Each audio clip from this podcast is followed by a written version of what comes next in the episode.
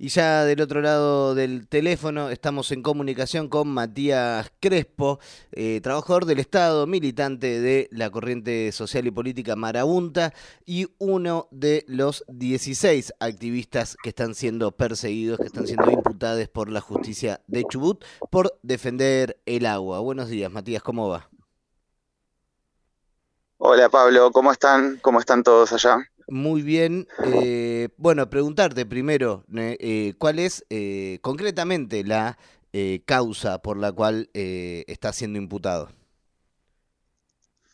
Bueno, este, nosotros somos 16 vecinos, vecinas de, em, de la zona de Rawson, Treleu, Puerto Madryn, Mm, que, bueno, ahora estamos procesados en una causa federal por haber participado en una protesta que se dio en mayo del año 2021 eh, en la ruta nacional número 3, en, la, en el acceso norte de la ciudad de, Treleu. Eh, particularmente esa, esa protesta eh, que se dio en el marco de, de, bueno, de todas las luchas que se dieron ese año contra la megaminería, contra la zonificación minera, que, bueno, que quizá resonó tuvo más alcance mediático en diciembre, cuando fue el, llamado chubutazo, pero digamos que fue un ciclo un poco más largo de, luchas, demasiadas manifestaciones y demás. Ese mayo particularmente lo que había sucedido es que la legislatura de Chubut había este, rechazado, desechado el proyecto de ley impulsado desde las asambleas de comunidades de Chubut, este, el proyecto de ley por iniciativa popular, que pretendía este, prohibir terminantemente eh, la megaminería a cielo abierto en, nuestra provincia. Este, con lo cual, bueno, en una sesión que fue realmente fraudulenta porque con un dictamen de comisión sin fundamentos, menos de cuatro renglones, este, literal, eh, los, los legisladores básicamente se votaron por la negativa o la afirmativa ese dictamen sin darle tratamiento en el recinto al proyecto de ley, o sea, no se debatió la ley en sí, sino el dictamen, que proponía rechazarla. Y bueno, obviamente eso generó un montón de indignación, este se, como, como todo lo que es la lucha socioambiental acá, donde hay mucha participación de vecinos, participación popular en general, se armaron asambleas bueno, acá en Rawson afuera de la legislatura, pero en el resto de la provincia también, y se definieron acciones espontáneas, digamos. Una de ellas fue el corte de ruta 3, este, y después también hubo un corte de ruta en, la zona de la cordillera, en la ruta 40, estuvo la, toma del municipio de Esquel, digamos. En, ese mismo momento se dieron en simultáneo varias acciones, este, además de movilizaciones en otras ciudades como en Madrid, Comodoro Rivadavia, etcétera. Este, pero bueno, básicamente se trata de eso. Este, ahora tenemos una causa federal, este, nosotros, este, algunos eh, firmamos el acta de desalojo porque estuvimos encargados de ir a, este, a, negociar con, con, la policía de que no sea una masacre, porque nos bajaron de la ruta con un desproporcionado este, operativo policial, con grupos especiales, y nosotros era básicamente una manifestación pacífica, con familias, este, nosotros tratamos de evitar en todo momento la violencia y que, eso sea una masacre justamente, entonces eh, algunos pusimos la cara para ir a negociar con la policía de que, nos íbamos a retirar con nuestro cordón humano para que nadie nos toque, para que, para que no se generen hechos de violencia. Este, y aún así la policía desarmó ese cordón, empezó a identificar gente, este, bueno, hubo un caso de violencia institucional porque también este, detuvieron a una compañera que, que fue agredida este, físicamente por la policía. Bueno, este, pasaron varias cosas esa noche, esa madrugada, porque el desalojo fue a las 3 de la mañana. Eh, y finalmente, después de ese, de ese proceso, quedamos nosotros, este, algunos, poquitos, 16 en este caso, este, procesados con una causa federal donde este, básicamente no hay prueba de, la conducta que se le plantea a cada uno. Este, y, bueno, básicamente eso, este, es un ejemplo más de, criminalización de la protesta social que no solamente está pasando acá en Chubut, sino que está pasando en todo el país. Matías, ahí decías, ¿no? Eh, vos fuiste uno de los que firmó el acta ahí en, ese momento, eh, pero el resto de, de estos 16 activistas eh, son los que firmaron, cómo fueron identificados, digamos, eh, porque también es una práctica que, que se usa, ¿no? De, bueno, algunos firman porque hay que firmar, porque hay que dar la cara, porque se quiere eso, evitar eh, una violencia represiva de parte del Estado y termina siendo ¿no? una forma de un, engaño y una trampa también tejida por el mismo Estado. Sabes, Pablo, te escucho medio cortado, pero creo que entendí la pregunta. El resto de la gente eh, fue, eh, fue identificada de una manera sumamente irregular. Básicamente nos hicieron un embudo, la policía, en el, en el lugar donde estábamos queriendo desconcentrar, este, al costado de la ruta, nos hizo un embudo. Este, y, ahí empezaron a eh, pedir datos, a pedir datos a la gente. A alguna le pedían el DNI, a otra ni siquiera le pedían el DNI. Este, en algunos casos identificaban solamente a los conductores de vehículo y no a los ocupantes.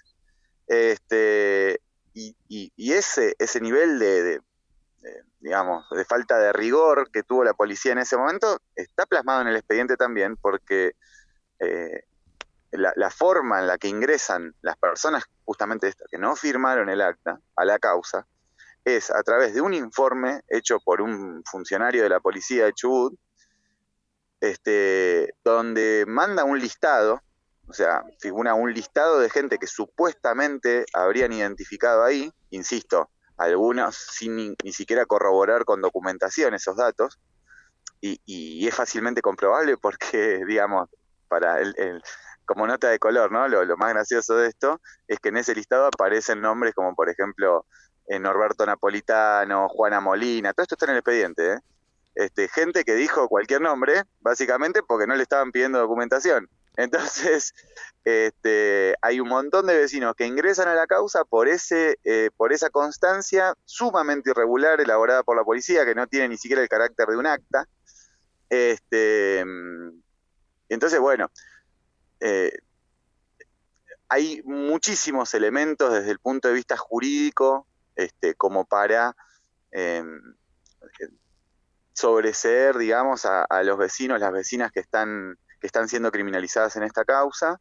Este, al margen de que, eh, obviamente, que nosotros hablamos de que lo que estábamos haciendo es ejercer un derecho, digamos, no, estábamos cometiendo un delito. En ningún momento fuimos a la ruta con la intención de eh, cometer eh, un delito o actos criminales. Nosotros este, lo que estábamos haciendo era el ejercicio del derecho a la protesta, a la libre expresión, a la mm, petición de, peticionar a las autoridades, etcétera. O sea, nosotros estábamos en un marco de, fuerte debate público, este, de fuerte debate político en nuestra provincia sobre cuál queremos que sea el modelo de, desarrollo, cuál queremos que sea el modelo productivo, este, y discutiendo que la megaminería es este, un proyecto de mal desarrollo, de, saqueo, de pobreza, de contaminación. Eh, eso es lo que se estaba discutiendo en el fondo y es lo que todo el tiempo, a partir de estos procesos de criminalización, se saca del foco. Matías, ayer fue tuvo lugar una, la, audiencia y hubo un acompañamiento tanto en Chubut como a nivel federal de para ustedes, para acompañar en esta lucha. ¿Cómo sigue en, en, en términos dentro de la justicia este proceso y cómo se vivió ese acompañamiento? No, la verdad que fue impresionante. Este, acá en Chubut se movilizó, bueno, nosotros nos, trasladamos desde Trelew, Rawson y Madryn, o sea, fuimos un grupo de compañeros representantes de, todo el resto, de los 16, porque era bastante difícil llegar. Viajamos a Comodoro Rivadavia, que nos queda más o menos a 400 kilómetros de acá. Em, digo, 400 para, para que se entienda también como uno este, incluso se pone en riesgo, ¿no? 400 kilómetros saliendo a las 6 de la mañana con 7 grados bajo cero, este, con la ruta congelada, etcétera, tener que estar ahí. Este, fuimos para allá, nos recibieron una, linda concentración de, compañeros y compañeras de Comodoro Rivadavia, este, que nos abrazaron, que después nos escucharon en conferencia de prensa. Este, se movilizó ayer entre Trelew también, una este, muy buena movilización, en Madrid, eh, en Rawson también hubo acciones, y, bueno, y, lo, quizá por ahí lo que más sorprendió, porque salió de la provincia, fue la movilización que se hizo en la ciudad de Buenos Aires, donde se concentró en el obelisco y se marchó hasta, este, hasta la Casa del Chubut, eh, con lo cual este, bueno, y además, no solamente las movilizaciones, sino que el, nivel de adhesión de, a los pedidos de solidaridad que, hemos hecho, la campaña contra el desprocesamiento, por el desprocesamiento, perdón, de los 16 vecinos, este, tomó un alcance nacional que la verdad que nosotros no nos, no lo imaginábamos. Em, así que sí, se sintió, la verdad, por todos lados la, la solidaridad del pueblo, o sea, la, consigna es muy clara, luchar por el agua no es delito y creo que en este contexto, sobre todo, tenemos que decir que no solamente luchar por el agua no es delito, sino que luchar por salario no es delito, que luchar por poder organizarse en, nuestros espacios comunitarios, en las organizaciones sociales no es delito tampoco, que recuperar territorios de los pueblos originarios este, tampoco es un delito. Este, digamos, se, está se están criminalizando todas las luchas este, en pos de, llevar adelante el ajuste eh, de los gobiernos y del FMI, eh, y, sobre todo se está ordenando el territorio en una clave, en, clave extractivista, digamos, para, para, seguir, o sea, para profundizar el modelo de, de saqueo y de despojo, este, que, hoy se, se, mantiene en la Argentina. Así que nada, este, es, es, importante que, digamos, más allá de esta causa, ¿no? que empecemos a pensar un poco cuál es la etapa que se viene y que, cómo nos podemos organizar para enfrentar esta avanzada que es con represión y criminalización. Sí, un, un, claro ejemplo es lo que intenta, lo que intentaba, ahora tuvo que dar vuelta atrás con el decreto llevar adelante Morales en Jujuy. Eh, Matías, preguntarte, ¿cuáles son, eh, decías, no, bueno, la etapa que se viene, eh, cuál es el plan de lucha a seguir, por un lado, para el sobreseimiento, ¿no? para la, disputa más legal, y si hay un plan de lucha también pensado para seguir enfrentándose a los proyectos extractivistas en Chubut? Bueno, eh, ahora nosotros, lo que tiene que ver con la causa, eh, nosotros lo que participamos ayer es de la audiencia donde se trataron los recursos de apelación del eh, contra los procesamientos, digamos. ahora hay que esperar que la Cámara Federal de Apelaciones de Comodoro Rivadavia decida sobre esos recursos de apelación seguramente eso esté para la semana que viene, vamos a estar informando, estamos este, informando permanentemente, por ahí este medio local al que ustedes pueden recurrir sería Radio Sudaca, FM comunitaria, con quien este, entiendo que Radionauta ha tenido algún tipo de relación o, compartir este, algunas, algunas transmisiones. Mm, después, en términos de, futuras acciones. Nosotros eh, lo que estamos organizando ahora a partir de esta causa, o sea, desde el grupo de, personas imputadas, procesadas por, luchar por el agua, estamos impulsando un encuentro regional contra la criminalización de la protesta social. Eh, esto lo vamos a hacer en Rawson, la ciudad de Rawson, capital de la provincia de Chubut, el martes 4 de julio. Este, y donde la intención, y bueno, ya se viene organizando, es eh, que, vengan, que se acerquen representantes de los organismos de derechos humanos a nivel nacional para observar este, cómo, cómo se está dando este, esta avanzada en la criminalización de las luchas en nuestra provincia y en la región patagónica en general este, no solo sería la idea que se acerquen a organismos de derechos humanos, sino que se puedan acercar también las personas que están siendo criminalizadas por luchar. Y, me refiero a, los grupos que te mencionaba antes.